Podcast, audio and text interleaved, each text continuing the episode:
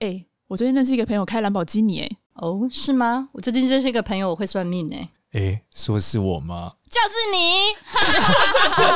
我有一个朋友会算命。Hello，大家好，我是多多。Hello，大家好，我是芝芝。Hello，大家好，我是少年。我今天罚站，因为我做错事，被解析大叔罚站。对，我站着站着跟大家录音，我罚站。明明就是说站着坐着觉得太热，站起来比较凉快。吃太饱站着。我们今天在聊什么呢？少年，你跟大家说。我、哦、今天要聊这个，我觉得很有意义了，就是难得我们聊一个有意义的。什么什么什么意思？我们之前也很今天这个比较认真一点。其实我最近在 Clubhouse 上的时候，我会常常有念这个孝经，嗯、跟大家分享。就是因为全真教，因为大家知道我信全真教嘛。对，全真教有三个经典要念，就是。分别是这个《道德经》，嗯，然后这个《心经》，嗯，还有《孝经》。嗯，那往往说我们念，我平常念经可能念短版的《道德经》，就念《清净经》。对，所以我在通常在 Clubhouse 上开晚课，一般就是《清净经》、《心经》加《孝经》。嗯，但不定时，因为他们需要一点念，需要一点时间，毕竟。嗯我在念的，我在 Clubhouse 念的时候，我不能像我自己一个人念那么快啊。嗯，那听的人就会想到到底在刮小，所以我就是念的时候会比较慢，会解释。但是其实《孝经》是往往大家都很疑惑，到底《孝经》在干嘛？对啊，《孝经》要难道就是讲孝道吗？什么孝顺父母吗？《孝经》就是要做，不是吗？有什么讲有什么用？这里面其实我一开始也这样想的啦。但当我点开来这个《孝经》之后，我发现它其实很不一样哦。《孝经》是谁写的？像孔子啊。啊，真的？可是我我写四书五经呢？没有，他是说传说孝孔子亲传，但好像又认为是秦汉的儒者所作啊。反正大部分都这样子啊，所有经典都传说是这个他传，但都不是嘛。但实际上不重要，重要是上面是谁说的话嘛，对不对？啊，对啊，但这个不重要，我们就来看这个孝经的内容嘛，对吧？四书五经里面写的这个孝经，孝经里面内容大概是什么？大家可能想就是我今天要孝顺父母啊，不孝顺父母会不好啊，干嘛干嘛干嘛？其实不是。孝经的开头的时候很屌啊，他的开头第一篇叫《开宗明义》啊，这段写的故事就很有趣啊。这段故事是说，这个这个孔子嘛，叫 Johnny 嘛，对不对？孔子是？Johnny 在家里，然后这个 James James 来了，曾子 James 就来了。James 说：“哎，请问一下怎么样啊？今天怎么样啊，Johnny？” 然后 Johnny 说：“哦，我告诉你哦，当年有一个皇帝啊，呃，这这个皇帝很屌啊，有个王啦，那个不是皇帝，王很屌啊。他这有他有一招哦，用下去，我告诉你，所有人都过服服帖帖哦，百姓都过得超爽啊。”然后这个 James 就说：“啊，怎么了？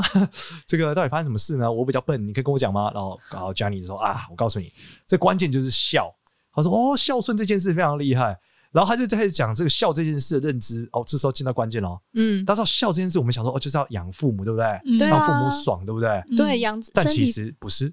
它里面讲这个，它里面写的“身体发肤，受之父母，不敢毁伤，孝之始也”。所以孝的开始是什么？就好好照顾自己。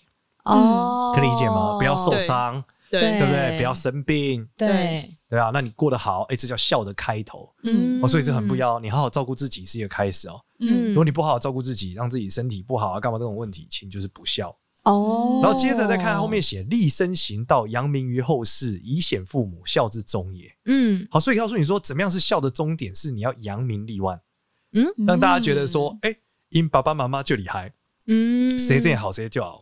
或者谁谁长辈就好，所以这关键就是要让他们来讲，就是这个让爸妈出名，说哦，这个生的这个小孩，他家他爸妈教的好，盖厉害，哎，这时候就是孝之终也。哦，所以你看彻头彻尾里面是没有提到，对啊，没有跟老爸老母有关系，对，没有什么爸妈说话你要听，没有，没有要听父母的话，对不对？跟父母听不听好像不是关键嘛，对啊。那第二个是什么？爸妈心情要好，听起来还好，对，所以综合我们的剧情往下看嘛，他到底在讲什么？嗯，而在往下看的时候更酷啦，他第二段讲写天子嘛。嗯，而天子说这个，哎，讲是天子的孝道，以为是天子要孝顺他爸爸，后来看不是啊。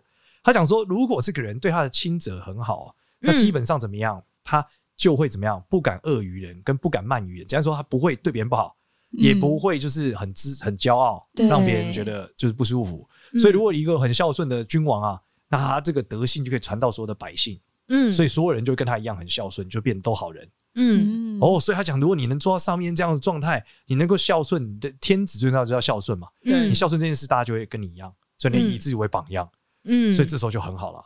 所以你看他讲的不是说天子要什么照顾他爸干嘛没有？他就说你要爱你的亲人，敬你的亲人，这样就是好的。爱屋及乌的概念，对，然后就对百姓也是一样的。嗯，然后再往下，他就再下来哦，从天子下来是诸侯，所以他是一阶一阶下来。嗯、他讲诸侯就是在高位不能骄傲，在在这个厉呃厉害的情况下也不能觉得自己很屌。综合下来，就是因为这样子，你就能怎么样？呃，如履薄冰，战战兢兢。对，所以他上面写的战战兢如履薄冰，讲的就是说你要做什么事，是你要每天知道你自己的位置。嗯，然后你虽然很屌，但你不能骄傲。对，你很有钱，富贵不能淫。对，对，那你就会厉害。嗯，所以这就是孝道。这跟孝顺好像《孝经》好像不是跟孝顺好像有点扯扯的比较远呢。对，但我们往下你会慢慢发现他到底在讲什么。哦，其实他在阐述的是不同身份的孝道哦。再来是卿大夫说孝道是什么？非先王之法服，不敢服讲。就是反正呃不是这个圣王说的道都不对啦，我就不不说不做。对不对？那全部都不不做不做的情况下，那你都是照先王说的对嘛？嗯，所以你自然怎么样？哎，就会很好。先王是什么？先王就是指这个尧舜啊。哦，就是这些人不是以前的皇帝？对对对对对对对，就是是三皇五帝这些人就做得很好的人嘛。嗯嗯嗯。所以他就说，如果你能这样子，那就是非常厉害了。那我很好奇，那为什么诸侯不用有这个？应该说诸侯也要，但是原因是诸侯是上面是皇帝，下面还有很多人嘛。对。但是卿大夫不一样，是所有人服侍诸侯啊。诸侯上面还有再有天子，所以它是一层一层下来。哦，从天子最上面一直往下的那个位阶下来。对对，那再往下来是士嘛，就是又比大夫更低一点的一般一般的这个读书人嘛，叫士。对。而士大概的内容就是说，如果你对你爸妈很爱，对你爸妈很敬，那基本上你对你老板也是很敬很爱，所以自然呢你就会很好。对，所以就讲这个事情啊，就是你对待你的爸妈，对待你的老板，其实跟你对爸妈是同一件事。嗯嗯嗯，好，再往下是庶人，就咱们这些这个一般人。嗯嗯，他讲说用天之道，分地之力，讲就是说，哎，我们今天来这个呃，遵从天地的规律，对不对？然后我们节俭，然后养我们爸妈，这就是一般人的孝道啊，对啊。那他说从天子到庶人，就是这些从最高点到最低点哦，其实事实上如果都能达到这个孝的状态，那大家就很厉害了，就是一个循环。对，这是很棒的一个状态嘛。嗯，对啊。那这个逻辑是什么？其实他在讲的是一句话叫天经地义哦。嗯，到底什么是天经地义这件事？我们来探讨。其实它都整段都在表现一件事哦，就是说天地是一种相对的东西。对，所以他还探讨说孝其实是对天地的一种尊崇。嗯，所以我们刚才会是一阶一阶的阶层下来嘛。对，就是每一阶每一阶我们都有一个该做的事，对我们上面要好，对我们下面要稳定。嗯，对吧？然后一路这样下来，如果每一个人都对自己的上面认知帮忙他，下面很稳定下来。对，这个地方就很很很 peace 吧，嗯，对，因为每一个人都不敢做错事，对，不敢说逾矩，那就很稳定嘛，嗯，所以他这里在泛指的这个天地，其实在讲的是你对你周遭的这个上下关系哦，哦，包括你对你的孝的这个上下关系，嗯，对啊，所以再往下，它其实讲的都是大概的内容啦，那只是比较特别的，我觉得大家可以往下一路到第这个，我们来往下一直往下一直往下一直往下到第十五点，嗯，第十五点的时候很酷哦，见。见真哦，鉴真。简单来讲，就是这个 James 就说：“哦，那我这样子就是对大家，对那个我只要恭敬慈爱我的爸妈，扬名我就很棒啦。这样是不是就笑了？”然后 Jenny 就说：“不对，不对，不对，说适合言语对吧？不是，不是，不是，不是，不是。他讲说：习者天子有真诚欺人，虽无道不失天下。反正巴拉巴拉巴拉，再往下简单讲，就是任何一个人呢，一定要有一个他的对立面，告诉他说他做错了，对吧？所以如果这些人呃，如果你有这些告诉你你会做错的朋友。”那基本上呢，你就不容易犯大错。嗯，嗯，所以事实上，每一个每一个角色，你是个你，当你要笑的时候，你并不是愚孝。嗯，你必须告诉你的爸妈，嗯，和你的上一层，嗯，就是你做的不对，嗯，对你做的不符合这个规矩，嗯，所以他就这样子，就是你每一阶又去维护上一阶跟上上一阶的关系。我这个阶层关系很紧密耶，所以这紧密就是大家就会在一条轨道上，嗯，然后大家彼此就是怎么样，希望对方做好，互相牵制对方，对，互相对方做好，所以这情况下就是大家都会做得好。哦，所以这里在讲的是，你必须要去认认为这个天道如果不对，嗯，你得要让它板正，嗯，那你这个天道泛指是你的诸侯就是他的天子嘛，对对，然后这个什么大夫就是他的诸侯嘛，对。对吧？就是一路一路往上这样嘛，所以你在这里面的时候，它就会维系一个很稳定的正向关系，嗯，所以这个是很重要的，嗯嗯。那念这个经可以干嘛？它在第十六点，嗯。第十六点呢，就讲说这个感应，对他讲说，呃，反正你只要做到这件事，就天地明察，神明彰矣。所以就是，如果你做这些事情啊，这个天地都会知道，神明也会知道。嗯。然后呢，再往下就是，他就讲说，这个通于神明，光于四海，无所不通啊，就孝悌之志。就如果你是一个孝顺的人啊，嗯，天地会知道，嗯，神明也会知道，嗯，那自然你做这些事情啊，这些神明都有感应，嗯，你四通八达，不用担心，嗯嗯，所以这就是什么？孝感动天。哦。你看嘛，我们刚讲这个孝道的过程，从天子一路往下，其实代表代表是天地的状态嘛。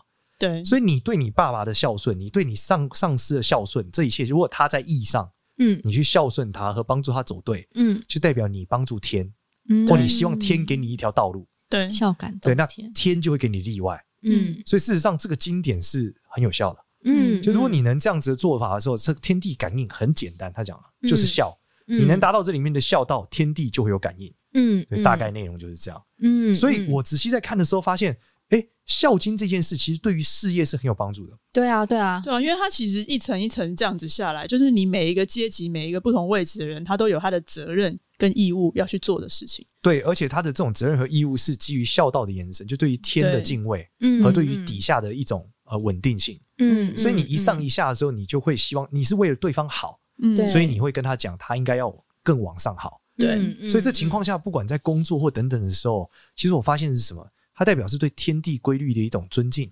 嗯，嗯，所以你不应该去逆天，嗯，而是应该这个在这个规律里面思考，你能做些什么协调天跟地的状态。嗯嗯嗯嗯，那这件事就会让大家有个想法，就是你在遇到困难的时候，你会反求诸己，对你不会外部归因嘛？对，你以前都觉得看就是他害的先检讨他人，对就是他其实先检讨自己，但这个过程就是告诉你说，上下关系是天跟地，你对。应该是从检讨自己的情况下去影响天地，嗯。走到一个位阶。嗯。一个正确的一个位置。嗯嗯对，那这个正确什么是正确？就是你在网上去看嘛，这个孝的逻辑就是对。它是否爱敬，是否维持天经地义的这个结构嘛。嗯，那这件事情里面的时候，我觉得他对于呃，不管是你在工作上，或你在家人身上，嗯。你看，因为我们刚刚讲，很多人说我跟我爸妈就不好啊，他们就不爱我或干嘛的啊，嗯，那这里面没有告诉你说你一定要配合他们，对啊，他只先告诉你过好你自己，嗯对嗯。最后你要做好，你要扬名立万，让大家觉得你爸妈教的好，嗯嗯，对吧？然后你嗯爸妈不对，你要跟他争，嗯避免他犯大错，对，对，然后希望他对他爸妈也要在这条线上，嗯嗯，所以这才是我觉得这个是儒家思想里面嗯真正的通透的一个节点。哎、我们明明以前都学过，我其实学，我们都学过孝经，这是高中一定要学，但那时候的体悟不深呢、那时候体悟只是觉得在背这些东西很烦躁，然后只那时候体悟是不能写错字吧？对，没错，我们是要背下来的。就这个字是什么意思嘛？对啊，什么意涵其实没听懂，，但其实你没有，他们不会去考你这中间的意涵，就是哲学考题啊，对啊，嗯对吧？但其实你看古代考科举，其实考的是理解，嗯嗯嗯，考的不是这个字对错哦是啊，对啊，因为他们讲八股考试不就是写申论题吗？哦是吗？这不是填充题啊，不是选择题，不是选择题啊，所以是写这个填充，是写申论题啊。就你要用这个道理去申论，申论说这个治国要道嘛，嗯，然后你就会考上嘛。你写，然后但是文采很重要嘛，嗯嗯嗯嗯嗯，所以你得写的有内容，文笔又美，你就会考上状元，你知道吗？哎、今天聊完这个《孝经》，重新对这个《孝经》有一个新的见解跟意涵的认知。对啊，就是而且念这个是，你看它里面都写了，就是这就是孝感动天，所以你念了就有用。嗯嗯，然后你念了之后，你可以改变你的生活模式，你可以过对，我觉得是改变生活模式，啊改变你对这个的理解程度。其实这事实上也是嘛。你如果某一天你是一个很喜欢硬干老板的人，忽然有一天你不硬干老板了，对，哇，你你的官运一定会变好。你官运好，然后你也升官发财，然后你父母也开心。对啊，或是你为你的老板说，哎，我觉得你这样做，你的老板大老板可能会更开心，嗯，或是大嗯老板希望的是什么？对对，那这是一阶一阶的一个对关联性的嘛。那你也不会去就是打压你的下属，嗯，你告诉你嗯下属，你觉得在做什么，我一定也会这样往上嘛。对所以它就是一个非常非常治国要道的一个关系，非常稳定的一个追求、啊。对，哎，这个是一个很软实力的养成呢。其实是控制，呃，把这个公司的文化把它建立体制也是弄得很好，让人的心都在同一条线上，把这个环节环环扣在一起，一节一节的的官位的人都扣很好。哎，其实它的表现的就还是我们讲嘛，你从天一路往下到地，那不就是从上天到地板嘛？对啊那，每一阶都要对嘛？对啊，对啊，那自然它就会它是很有稳固，然后同时它又用透过真这个概念保持弹性，对吧？因为透过针就是你可以把它扭回来嘛，啊、所有人都会想把它扭在一。你发现不对的时候，还是可以把它扭回来。对，要表达出来。所以，但是这这一段你看，往往都被大家忽略。嗯，大家就说你这样跟我讲话，你就是对，没错，嗯、对不对？就觉得不能跟父母亲唱反调，或者是有些老板就会觉得我就是老板，你怎么敢这样跟我讲话？对，但这个老板一样，这个老板没有理解到他这是对他的亲人，他要敬啊。嗯，对啊，对不对？他要笑啊。嗯，如果他自己做的很好，他底下的人也会这样。嗯，对吧？那你想，其实老板的老板底下的的头是谁？就是客户啊。嗯，客户付你钱嘛。对啊。所以如果你对客户都是如此的敬畏，然后孝敬，对，你的底下的主管一定对你也是这样。对啊，对啊。那最大往往不是嘛？往往就是这个老板可能不敬天嘛，他觉得我就是天啊，我很屌，我上面没人啊。对，那就再见了。然后惨一点就上行下效，下面有这样。其实你看古代的皇朝也是一样啊。对。如果这个皇帝觉得自己是无敌的，对对啊，那他就再见了。你是秦始皇吗？之类的，他觉得他自己超屌嘛，那他就会再见了。太多这种皇帝了啦。所以，他本质来讲，还是这个上行下效，是你的态度决定你底下人对你的态度嘛。嗯，你如果每天都在爽，那底下人就每天都在爽。对对，所以他这个是一个自我要求到所有人要求的一个垂直线的一个高度严苛的一个追求。哎，嗯嗯嗯，哎，你是不是都用这套方式在管你的公司啊？没有，我比较道家哎。道家是怎样？他们都没有听 James 的话。你你仔细这个研究的过程是 Johnny 哦，不是 James 讲的话。James 是不懂，因为是曾子嗣嘛，James 哦，是 James，曾生是 Johnny 懂，都没有听 Johnny 的话。你其实看这个历史沿革过程很有趣哦，嗯，就是整个儒家思想爆发时间点是在汉武帝的时候，嗯。嗯，然后汉武帝就是汉朝已经钱多到流油，打仗流到一直赢，无敌的时候，他说我们独尊儒术，就这样，是因为他太强了，嗯，所以他发现底下的人都不照他的做，所以他得垂直性一条。可是，当你整个在国家增长的过程中，你不要必须保持超大的弹性。嗯，所以道家思想在前面的时候，往往是这个我们讲这个老庄思想是在这之前的时候是一个很治国的核心。嗯，因为它保有高度的弹性，才能够存活。嗯嗯，然后因为你很多规矩，你就很难存活。对，但它很稳定。嗯，但是高度的弹性是容易存活，但它有点松散。嗯，所以道家思想它是比较自在的，然后随机的发展，然后直到最后长成一个形态的时候，再有儒家思想把它稳固下来。嗯，对啊，所以它这个儒家思想还是有它的优势啊。不过，我觉得在治理这个这个你的公司或者在治理一个国家的时候，我觉得它有很多不同阶段性的和不同的做法。嗯，对。但是我觉得这个认知很重要的是对于天地的认知。嗯，就是它这个概念，我觉得不是在治理范围而已，而是在认知范围。因为你要想整个的这孔子做这件事情，对，孔子最喜欢是谁？大家知道吗？他自己啊？不是，孔子超喜欢周公。你们知道吗？孟周公的周公，对，孔子超爱周公跟这个周文王。嗯，他就说他们超屌，我喜欢那个时代。孔子因为他在这个春秋战国时代是很乱的嘛，对，所以他很崇尚那个周朝那时候很稳定的状态，因为他在周朝最差的时候嘛。嗯，他说当年周文王干掉纣王的时候多棒，那个礼制做的多好，什么路不拾遗啊，对，长幼有序啊。哦哦，那个时候是讲那个时期，对，都是那个时期。哦，门不闭户这种，门不闭户，对，然后什么帮助鳏寡啊等等的。对，那他超爱他的时候，但你看周文王的故事里面有核心的一个关键，就是要等，等。嗯，因为周文王有一个故，周文王的故事，不知道大家有没有理解？周文王是《封神榜》里面那个姬昌啊，你知他在中间有一段故事的时候，就莫名的被纣王以莫须有罪名抓起来，关在油里，关了七年还八年，我忘了，反正关了七八年。嗯，关七八年的时候，他会算命，哦，他就算自己什么时候会出来，嗯，算算算，还等了七年和八年，嗯，然后中间的过程中，他就发明了《易经》。嗯，所以他发明了《周易》啊，《易经》是后来孔子写的，呃，孔子他们整理出来。那最后他在讲这个东西，他发明《易经》的时候，这个过程他中间还吃儿子的肉，所以他就发现说，这个天地有个规律，嗯，他不能反抗这个天地。他如果希望有一天被放出来可以逆转干掉纣王，他就得等，嗯，他得在天地中选择接受天地的状态，而等待一个时机到来，嗯，而最后的确让他等到了，嗯，等的过程就是纣王把他们全部关起来以后，纣王开始去东征，就东征的状况并不理想。嗯，所以西边的诸侯开始叛乱，对，所以他就说：“那我们要把这个周文王放出来，平定西边的诸侯。”对，周文王就知道，哎呦，总算让我出来了哦。对，然后趁机在后面就一瞬间闪电战的方式把纣王干掉了。所以纣王就这样子爆炸了，他从来没有想过，就是我靠，我把他放出来，他竟然把我干掉，就把把我干爆嘞。对，所以这是这是一个概念，你看周文王的整个结构来自于这种等待。对，忍耐。他讲，所以周文王在留给他的小孩的时候，留了一个东西，他讲一个“中”这个字，就是中间的“中”。中间的“中”，就是说，他认为这个尧舜可以得天下等等，都是因为他得到“中”。嗯我们可以赢，也是因为我们有中。嗯这个中是什么？就是在天地移动的过程中，你在这个和谐的规律，你不逆天，嗯你不反地，嗯嗯你在里面一直围找到这个最好的位置。嗯 balance，对，所以这个 balance 是关键。嗯而孔子把这个 balance 延伸出来，成为的礼，嗯所以我们才有礼貌嘛，礼节、周礼。这个礼讲的是你做什么事要到位，对吧？对我不能太过头，对，我不能太少。对，所以它这个忠很重要。对那延伸下来，这个孝经就是在讲这件事嘛，嗯就是我们对每一件事情，就像是对我们的爸妈和对我们周遭的困境，它就这些叫自然灾害嘛，它就是天跟地嘛。那我在中间的时候，就是希望我把它做好嘛。对，那我应该找到是我自己最适合的位置，而不是我希望把它掰过来。你掰不过来啊。嗯对，夏天很热，你有可能把夏天变冬天吗？但不可能，可能你教我去乘凉一下，对，就成去乘凉就好就。成仙了，不用乘凉，你成仙了。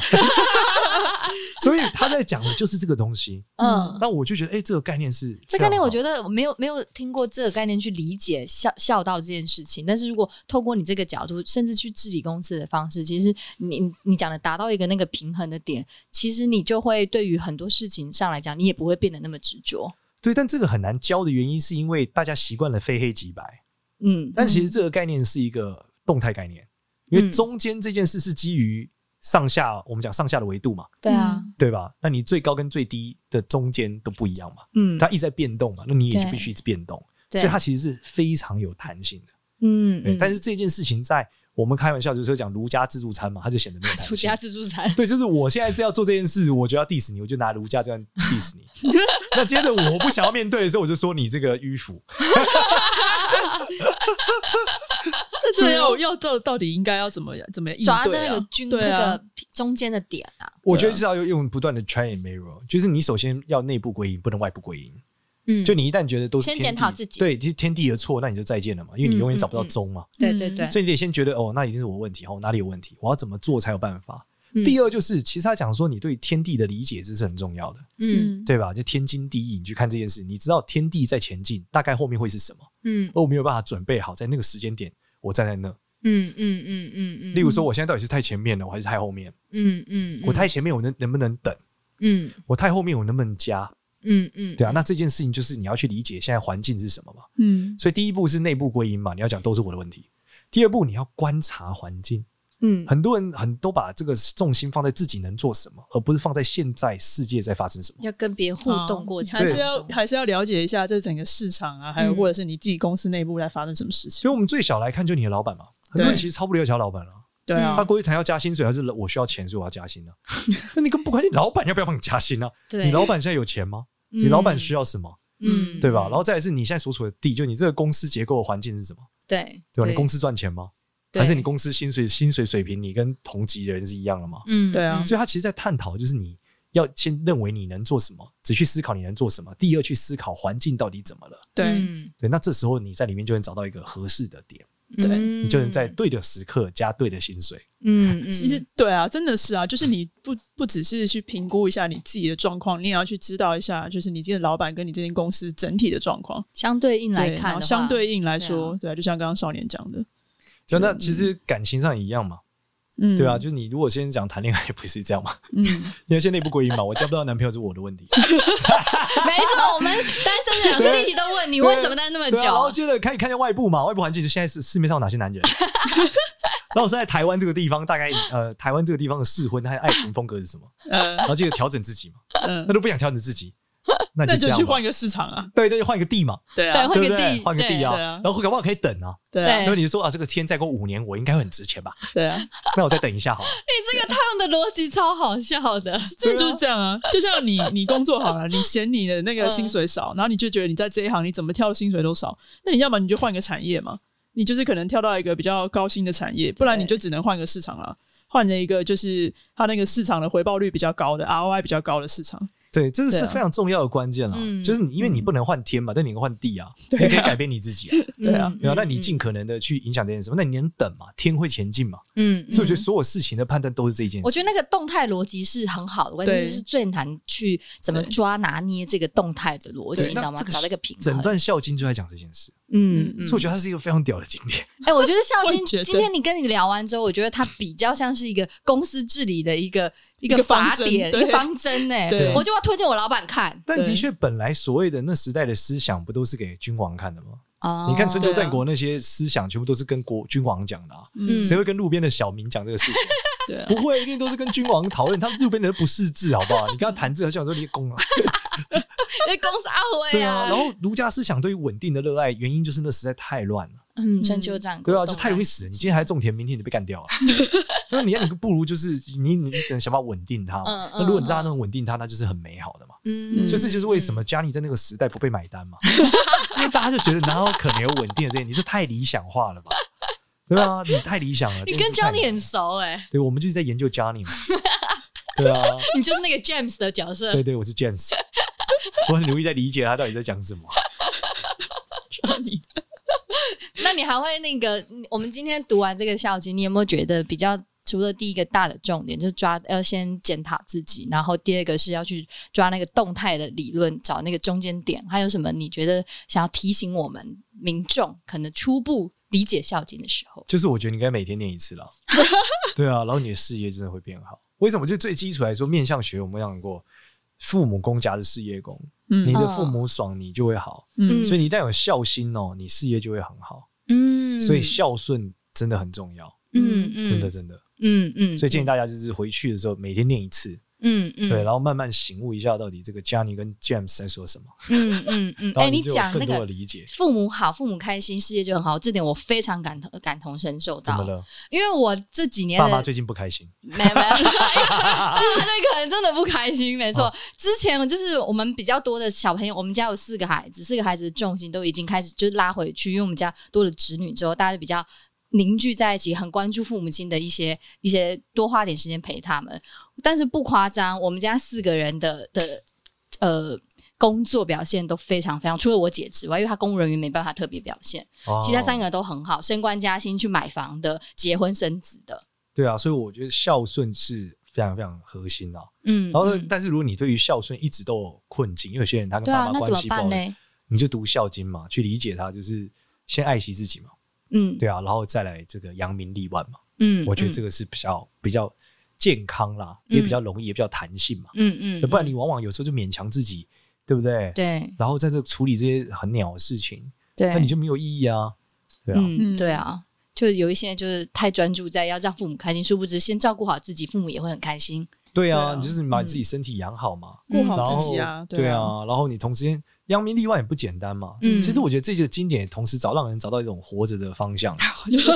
对啊，就你说我到底为什么要活着？那么奋斗为了什么？先告诉你，奋斗就是一种孝顺，对吧？对啊，对。那如果你的奋斗是个孝顺，那你就专心奋斗。是真的是啊，对不对？第一个是让自己身体健康，不要让父母担心。然后你扬名立万，你父母也会也会很有成就感，也会很骄傲。对啊，这个其实是很多现代人，很多白领哦，他一直很担心自己太忙，嗯，没有办法陪到父母，对，对不对？然后就会一直很担心。对，但我们来讲，就是如果你今天真的有所成就，以显父母，对啊。然后这同时反过来是另外一件事，你不要让父母有不好的名声。